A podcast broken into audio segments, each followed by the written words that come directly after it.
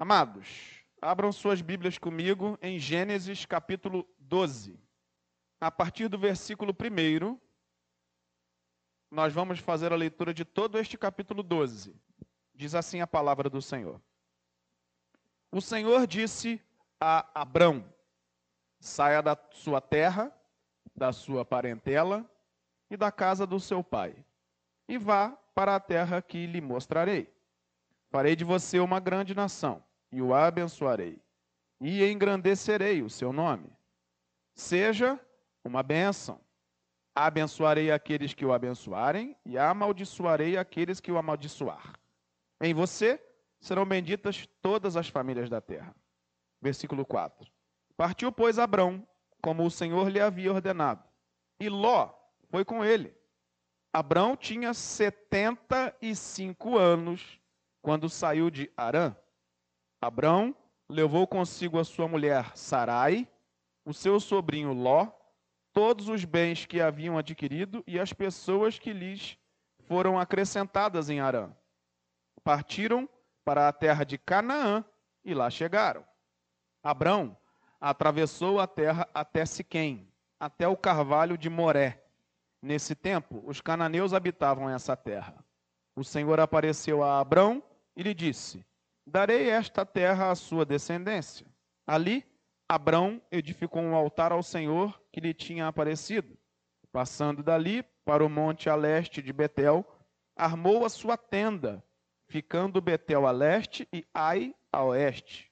Ali edificou um altar ao Senhor e invocou o nome do Senhor. Depois, Abrão partiu dali, indo sempre na direção do Negueb. Versículo 10. Havia fome naquela terra. Assim, Abrão foi para o Egito para ali ficar, porque era grande a fome na terra. Quando se aproximava do Egito, quando quase ao entrar, disse a Sarai, sua mulher: Ora, bem sei que você é uma mulher muito bonita. Os egípcios, quando virem você, vão dizer: Essa é a mulher dele. Então eles vão me matar, deixando você com vida. Diga, pois, que você é minha irmã, para que me tratem bem por sua causa e por amor a você me conservem a vida. Tendo Abraão entrado no Egito, os egípcios viram que a mulher era de fato muito bonita. Os príncipes de Faraó a viram e foram elogiá-la diante de Faraó. E a mulher foi levada para a casa de Faraó. Este, por causa dela, tratou bem a Abraão, o qual veio a ter ovelhas, bois, jumentos, escravos e escravas jumentas e camelos. Porém, o Senhor puniu Faraó e a sua casa com grandes pragas por causa de Sarai, mulher de Abrão. Faraó chamou Abrão e lhe disse: O que é isso que você fez comigo? Por que não me disse que ela era sua mulher? E por que me disse que ela era sua irmã? Foi por isso que a tomei para ser minha mulher. Agora, pois, aqui está a sua mulher. Tome-a e vá embora daqui. E Faraó deu ordens aos seus servos a respeito de Abrão, e eles o acompanharam, a ele, a sua mulher e a tudo o que possuía. Até aqui a palavra de oração, nosso Deus Pai, dá-nos, Senhor, entendimento e compreensão do alto nesse tempo de meditação na tua palavra. Fala conosco e abençoa-nos assim para a tua glória e o nosso bem. Oramos em nome de Jesus. Amém. Eu vou dar uma passeada pela história inicial aqui de Abrão, porém eu vou trabalhando os temas com os amados, sendo o mais objetivo possível. A história é longa, então não dá para contar com riquezas de detalhes, mas eu vou aqui focar naquilo que eu entendo ser principal. Vamos lá. Tem uma conexão entre essa história de Abrão e a que vimos na última mensagem. Por quê? Porque a última mensagem que a gente leu falou da Torre de Babel, quem lembra? Nós vimos ali que a maldade dos homens havia aumentado. Antes disso, nós tínhamos visto a mensagem do dilúvio. E no dilúvio, nós sabemos bem que na arca tinham apenas oito pessoas. Só essas pessoas se salvaram. Tinha ali Noé, sua esposa, seus três filhos e a esposa, as esposas dos três filhos. Os filhos se chamavam Sem, Cã e Jafé. Porém, o mais novo, chamado Cã, o que acontece? ele age mal contra o seu pai. Ele zomba da embriaguez do seu pai e o vê nu e explora isso, trazendo a vergonha pública do seu pai. O que, acontece? Depois que Noé recobra a sua consciência, chega diante dele e diz assim: Cã, você será maldito por causa dessa atitude. Eu vou abençoar os teus irmãos, mas a você eu não posso fazer isso. Quem era o filho mais velho de Noé? Sem. Sem era o mais velho. Jafé era o do meio e Cã era o mais novo.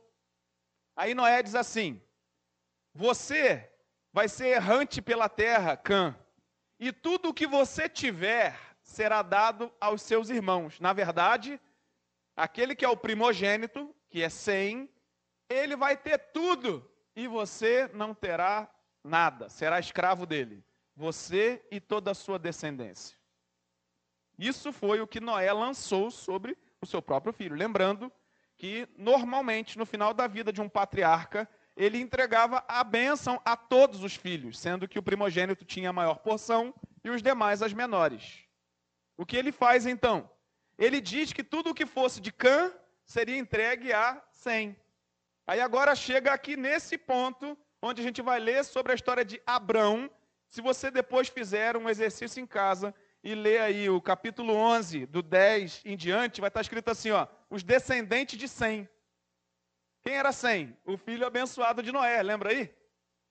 Aí você vai lendo, vai lendo, vai lendo, vai lendo, vai lendo, quando você chega nos últimos versículos, você vai perceber que tinha um homem, está lá no versículo 24, de Gênesis 11, que diz assim, ó: Naor viveu 29 anos e gerou Terã.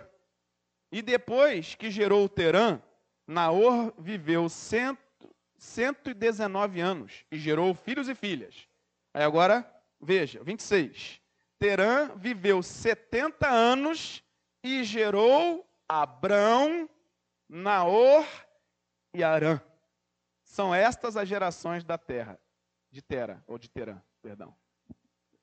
Note que Abrão estava dentro de uma geração, era a geração abençoada, a geração de Sem, ou seja, os semitas. Abrão tem ali a promessa que Noé deu ao seu filho, e agora o Senhor, no texto que a gente leu, chama Abrão e diz para ele assim: ó, você vai sair do meio da tua terra e da tua parentela e vai para uma terra que eu vou te mostrar. Sabe como é que era o nome dessa terra? Você leu aí. Canaã. O que, que significa Canaã?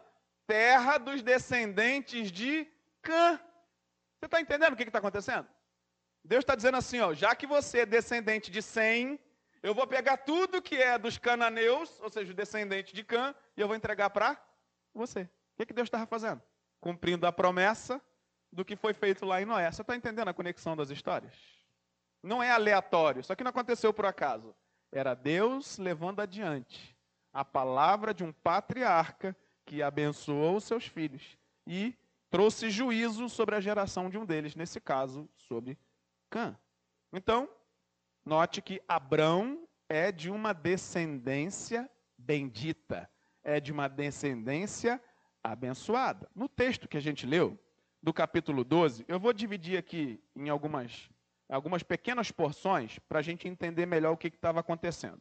Nos versículos de 1 a 3, o que está dizendo para a gente? Não vou reler, não, eu vou só te contar o que está dizendo aí.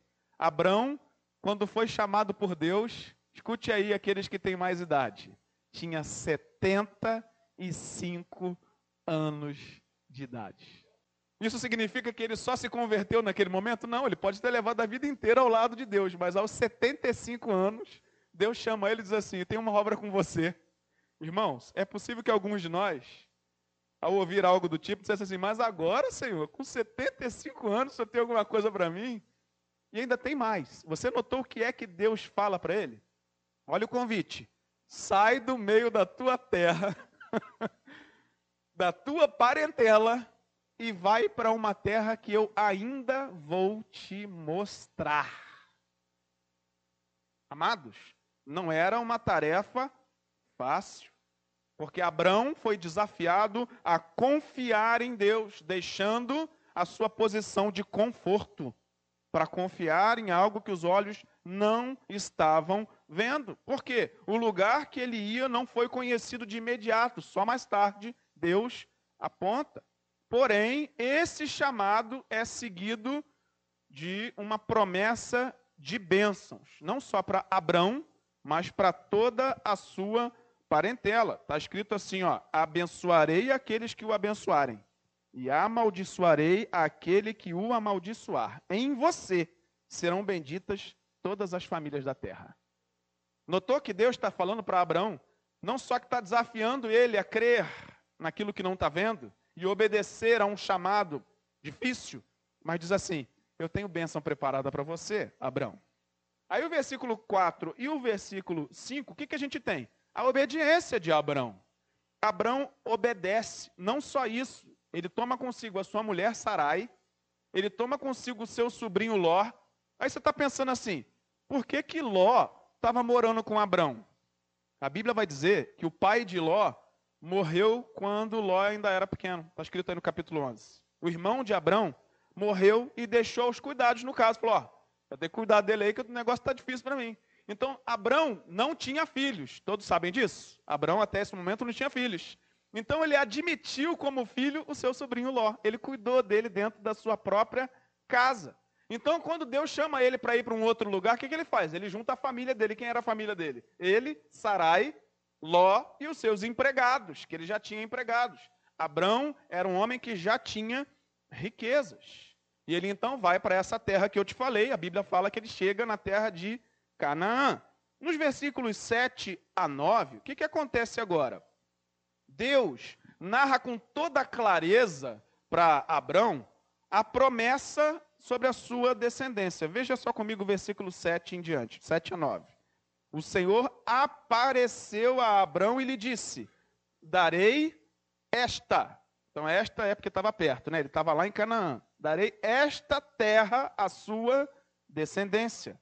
Olha só o que aconteceu. Ali, Abraão edificou um altar ao Senhor que lhe tinha aparecido passou para outro lugar e depois er-, erigiu de novo um novo altar. Então, note, versículos 7 a 9, Deus está dizendo para ele assim: Eu não vou te dar uma terra, eu vou te dar esta terra. Em Abrão, ele já sabia o que Deus daria para ele com riqueza de detalhes.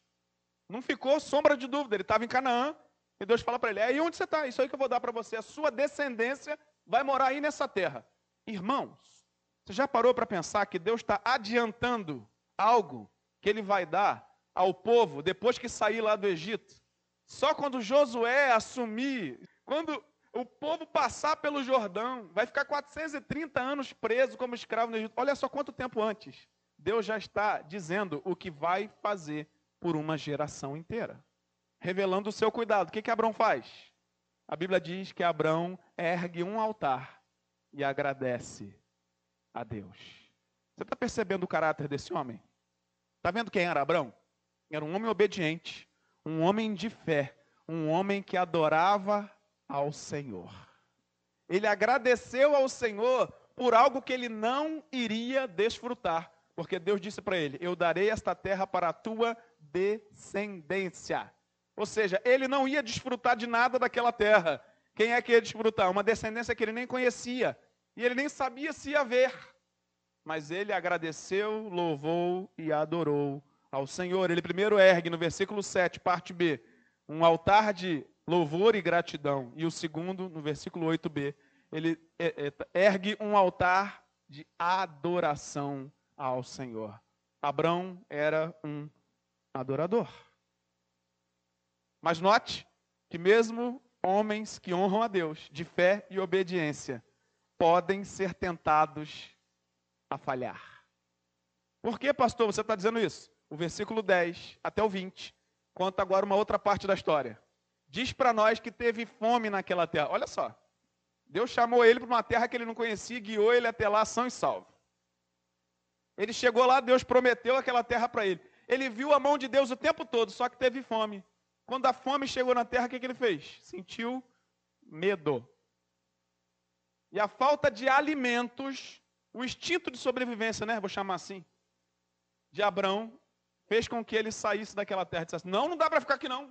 Não dá para ficar aqui porque nós vamos morrer de fome. O que, que ele faz? Vai para o Egito. Quando ele desviou da rota que Deus tinha mandado, porque Deus não mandou ele para o Egito, foi ele que decidiu sozinho. Quando ele desviou da rota, do caminho que Deus tinha apontado para ele, que era Canaã, que era Betel, ele agora vai para o Egito com medo de morrer de fome. Mas todo desvio de rota traz consequências. E aí no meio do caminho ele chama sua esposa Sarai e diz assim, ó, se nós chegarmos lá e o povo ver você bonitona assim, e souber que você é minha esposa, vão me matar. Porque o faraó vai querer ter você lá no harém dele. E eu não vou deixar, então eles vão me matar. Vamos fazer o seguinte? Diz que você é minha irmã. Aí você vai dizer assim, puxa vida, estava falando uma mentira, né? Em parte sim, mas ela realmente era meia irmã de Abraão. Ela era aparentada dele. Era essa a história deles mesmo. Mas ele não quis dizer que ela era esposa. Então, irmãos, não tem meia verdade. O que não é verdade é mentira. Então ele mentiu para se proteger. Por um tempo isso deu certo, porque ele ganhou um monte de coisa. Você percebeu aí na Bíblia?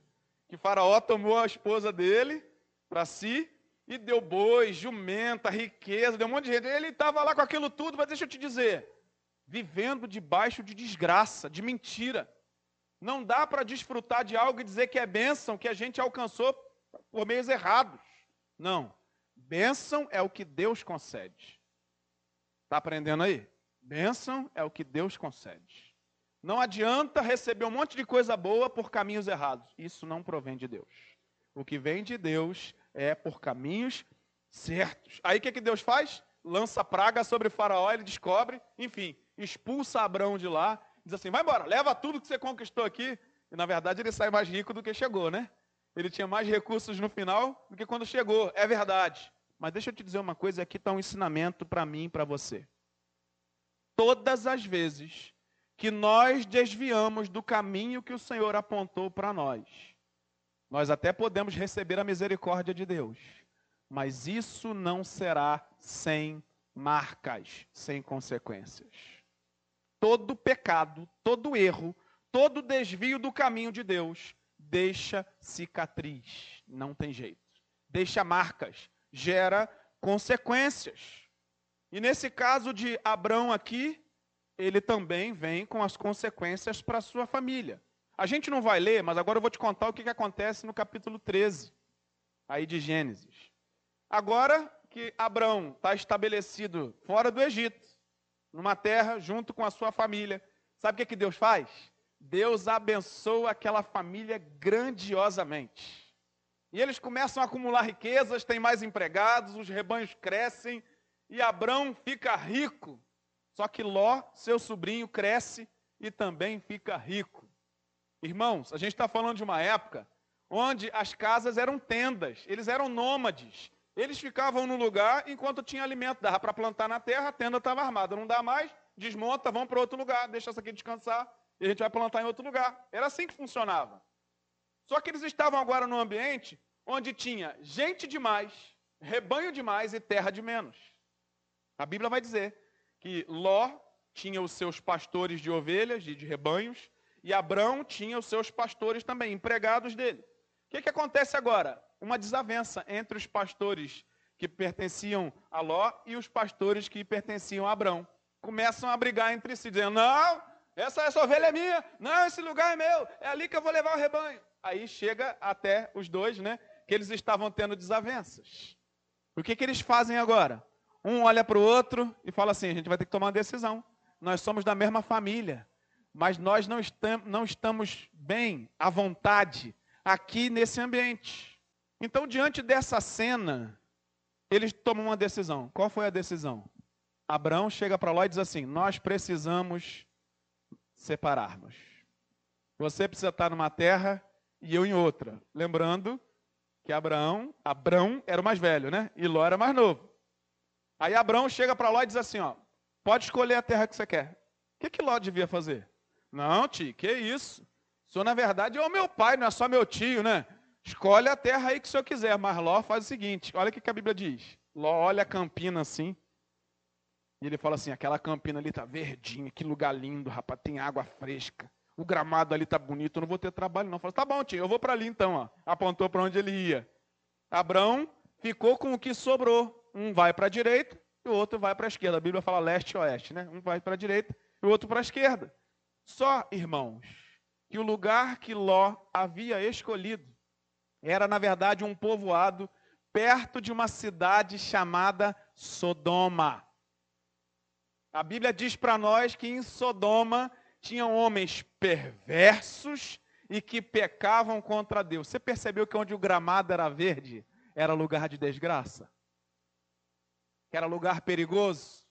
Aí a Bíblia diz que Ló vai para aquele lugar e Abrão vai para o outro lugar. E lá ele estabelece a terra. Sabe onde era o nome desse lugar onde Abrão estabeleceu a terra? Que foi Ló que escolheu? Canaã. Deus deu já a posse daquela terra para Abrão, na escolha de Ló. Abrão já coloca a sua tenda e o seu rebanho em Canaã. E o que, que eu quero trazer como ensinamento aqui para mim e para você? Entenda uma coisa. Muitas vezes nós vamos passar por conflitos na nossa vida. E esses conflitos serão agentes de mudança na nossa trajetória. Ló jamais deixaria a casa do seu tio se não tivesse conflito. Concorda? Estava confortável, estava tudo dando certo, para que, que eu vou mudar? Na nossa vida não é diferente. Algumas vezes, alguns conflitos chegam para nos ajudar a tomar decisões, ou nos forçam a tomar decisões que naturalmente a gente não tomaria. Mas qual é a advertência aqui? Cuidado com o que os seus olhos desejam. Cuidado. Ló achou que estava fazendo um negoção. Ele bateu o olho e falou: Que partidão, hein? Olha que terreno maravilhoso, uma planície verdejante. É bênção. Era bênção? Não era. Sabe por quê, irmãos? Muitas vezes nós somos enganados pelas aparências. Nem tudo que os nossos olhos veem, acham, acham bom, é de fato algo que é bênção para a minha vida e a tua vida. Sabe o que é bom para mim e para você? O que Deus diz que é bom. Se Ele disser que é bom, é bom. Se Ele não disser nada, fica parado, não toma decisão nenhuma. Se Ele falar para você vai, você vai. Se Ele não disser para você ir, você não vai. E se Ele disser não, é não. A direção, quem aponta, é o nosso Deus. Amém, igreja? Precisa ser assim na minha vida e na tua vida. Sabe por quê? Porque Ló colheu as consequências dessa decisão. O capítulo 14 vai dizer para mim e para você que esse lugar ali onde Ló estava entrou em conflito. Os reis começaram a brigar tudo entre si. E Ló está ali na casinha dele. E agora, meu Deus? E agora, Senhor? Vai, Senhor, protege a minha casa, Jesus. E Deus está lá falando para ele: Ué, você que escolheu ir para aí. Você foi para aí porque você quis. Senhor, guarda minha família, Senhor. E Deus está dizendo para ele: Ué, mas por que, que você escolheu aí? Por que, que você não deixou Abraão escolher o melhor para vocês? Sabe o que, que acontece, irmãos? Cinco reis daqueles povoados entram em conflito, inclusive de Sodoma. Só que no meio disso tudo, três desses reis, reinos, vencem e dois perdem. Os dois reinos perdedores, um deles foi o reinado de Sodoma. Sabe como é que acontece, acontecia numa guerra no passado? Os reis que venciam entravam na cidade derrotada, ou nas cidades derrotadas, roubavam tudo que estava lá, ou matavam as pessoas, os moradores, ou levavam essas pessoas como escravos. E não foi diferente aqui. Eles entraram em Sodoma, roubaram toda a riqueza da cidade e levaram o escravo, Ló e a sua família. Olha a consequência de uma escolha errada, sem a direção de Deus. Aí chega alguém para Abraão e diz assim: Abraão, eu preciso te contar uma coisa, aconteceu isso e isso com teu sobrinho Ló. Abraão, riquíssimo, riquíssimo. Muitos homens trabalhavam para ele, mais do que isso, ele tinha muitos guerreiros com ele. Ele vai lá, chama um homem amigo dele, de um povoado do lado, e fala assim: Olha, preciso de ajuda, você tem uns homens aí? Ele tem. Ele junta 318 guerreiros e sai em batalha. Sabe o que, Abraão faz? luta contra esses três reis que eram vencedores lá daquele povoado. E ele, na verdade, vence esses três reis, traz de volta para casa Ló, a sua família e tudo que pertencia a Ló. Aí agora Ló está ação e salvo, guardado. Aí o rei de Sodoma chega perto de Abraão e fala assim: Abraão, seguinte, olha só. Leva a riqueza da cidade inteira para você, porque Abraão trouxe de volta. Você está entendendo o que aconteceu? Ele trouxe a riqueza de Sodoma e entregou ao rei. Aí o rei falou assim: Não, faz o seguinte, deixa só as pessoas que você conseguiu trazer, leva a riqueza toda para você. A Bíblia diz que Abraão diz assim: Não, eu não quero nada, porque eu não quero que no futuro você diga assim: Abraão é rico, porque eu o enriqueci. Não, a minha riqueza vem do Senhor. Abraão não quis nada que estava ali. Mas ele tinha direito a uma porção, que é chamado despojo, né? Ele sai dali com os despojos, que é uma parte do que ele tinha conquistado lá. Ele chega diante de um homem chamado Melquisedeque, o sacerdote da época, e a Bíblia diz assim: E Abraão deu o dízimo a Melquisedeque, que era o sacerdote, de tudo o que o Senhor havia lhe concedido. Sabe o que, que o sacerdote faz? Estende a mão e diz: Você é um homem abençoado.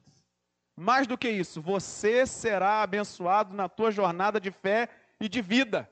E ele sai dali abençoado por esse sacerdote, e ele então faz agora aquilo que deveria ter sido feito desde o início, que é conduzir-se no caminho que o Senhor o indicou. Aí o capítulo 15, olha só quanto que a gente já andou. No capítulo 15, o que, que acontece? O Senhor convida Abrão para fazer uma aliança com ele. A Bíblia diz que o Senhor aparece a Abrão numa visão e Deus fala com ele sobre ele ser o pai de um povo numeroso. Deixa eu te fazer uma pergunta. Abrão tinha filho? Sim ou não? Até esse momento? Não. Ló tinha vivido a vida dele, você lembra, né? Ló não estava mais lá com ele, não, estava tocando a casinha dele lá, a vida dele. Pertinho de Abrão, mas na cidade do lado.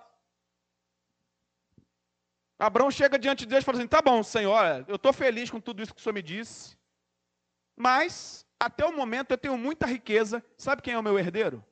Um serviçal chamado Eliezer. Está aí no capítulo 15 de Gênesis. Sabe se eu morrer hoje, quem vai ficar com a minha fortuna? Eliezer. Ele é um serviçal, ele é o chefe dos meus serviçais aqui da casa. Como que o Senhor diz para mim, que está fazendo uma aliança comigo, para o seu pai de uma numerosa nação, e tudo que eu tenho é esse serviçal aqui.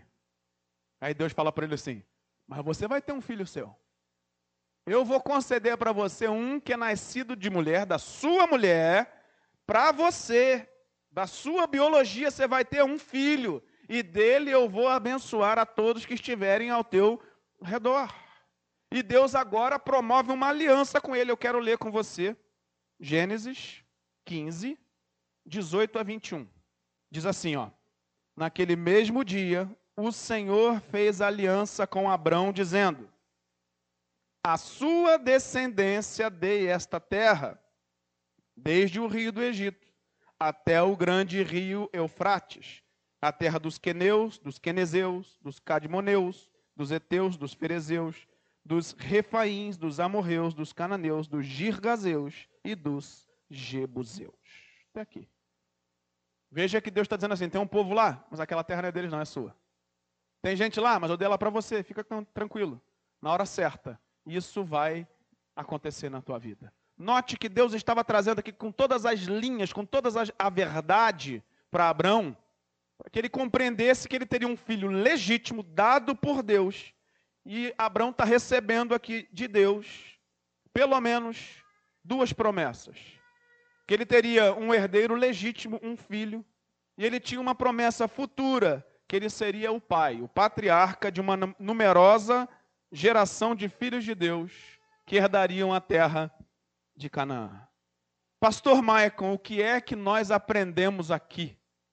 Deus não é um Deus de obras inacabadas. Tudo que Deus começa, ele leva até o fim. Abraão tinha coisas ali que pareciam ainda não palpáveis, não concretas, porque os olhos dele não enxergavam. Ele não tinha filho e ele se questionava coisas. Mas no coração de Deus, Deus já tinha um plano perfeito, traçado.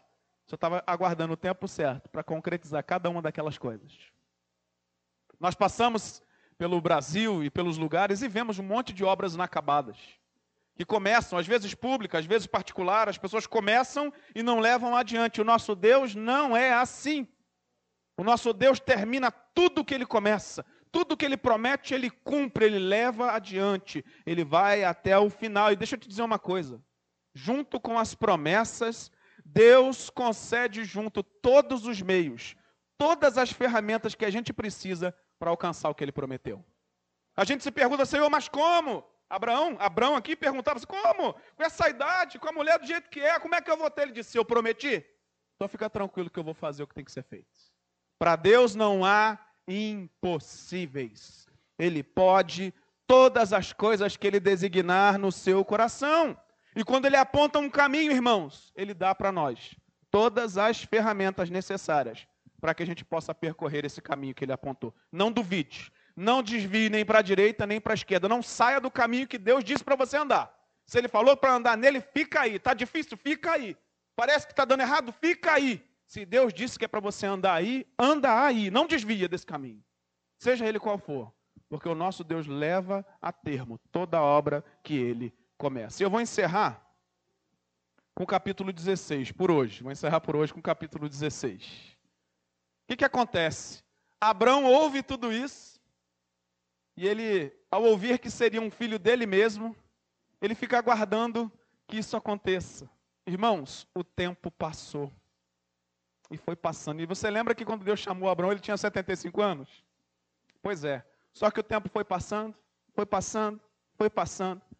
E o que, que aconteceu aqui no capítulo 16? Vai dizer para a gente que Abraão e sua esposa Sarai olham um para o outro e dizem assim: parece que esse negócio não deu certo, né? Até agora você não teve filho, eu também não. Eu já estou velhinha, ela falando para ele. E você também já está mais velhinho do que antes. Eu acho que a gente não entendeu o que Deus mandou a gente fazer. Olha só, tá vendo ali? Eu tenho uma serva, Sarai, a esposa de Abrão, fala para ele: Eu tenho uma serva, uma criada que se chama Agar. Ela é jovem. Será que não é para você ter um filho com ela e a gente adotar? Será que não é isso que Deus quer? Aí Abraão olha para ela e fala: Será? Mas Abraão admite a ideia. E sabe o que ele faz? Ele chama a criada Agar e ele tem um filho com ela. De fato, ela engravida. Só que deixa eu te fazer uma pergunta. Deus tinha dito que seria assim? Não. Ele disse: É teu filho e da tua mulher Sarai. Abrão se precipitou. E por causa dessa atitude, ele agiu mal contra Deus, tentando dar um jeitinho para fazer o que Deus ia fazer. Você entendeu que ele quis fazer a promessa que Deus tinha dado a ele? Ah, Senhor, você me prometeu um filho, não deixa comigo, eu já sei como é que faz, já. Vou deixar, tá tranquilo. Eu vou resolver isso. Tem aqui uma, uma, uma senhora aqui que ela vai me ajudar nesse negócio. Fica na tua aí que eu faço a minha parte, achando que estava fazendo certo. Mas o pastor Velasco gosta de dizer uma coisa, que eu vou usar aqui as palavras dele, citando ele, né? Ele diz assim: se nós nos precipitarmos, nasce Ismael. Quem se precipita, nasce Ismael. Ué, pastor, do que, você está falando? O nome do filho de Abrão com Agar foi Ismael. Aí você vai pensar assim, mas quem foi que deu esse nome? O próprio Deus deu esse nome para o filho. Ué, mas não estava tudo errado? Porém, quando aquela serva engravidou, Sarai, à primeira vista, achou legal, mas daqui a pouco ficou meio enciumada, falando: essa mulher está olhando diferente, Abraão. Vou botar ela para correr daqui. Ela está mostrando aqui que ela tem uma barriguinha, que eu não tenho filho. Eu não quero essa mulher mais aqui, não. Ela começou a massacrar a escrava. Sabe o que a Bíblia diz? Que ela fugiu, foi para o deserto e lá esperando a morte. Um anjo do Senhor chega perto dela e diz assim: O que está acontecendo? Ela conta, ele diz assim: Volta. Volta lá.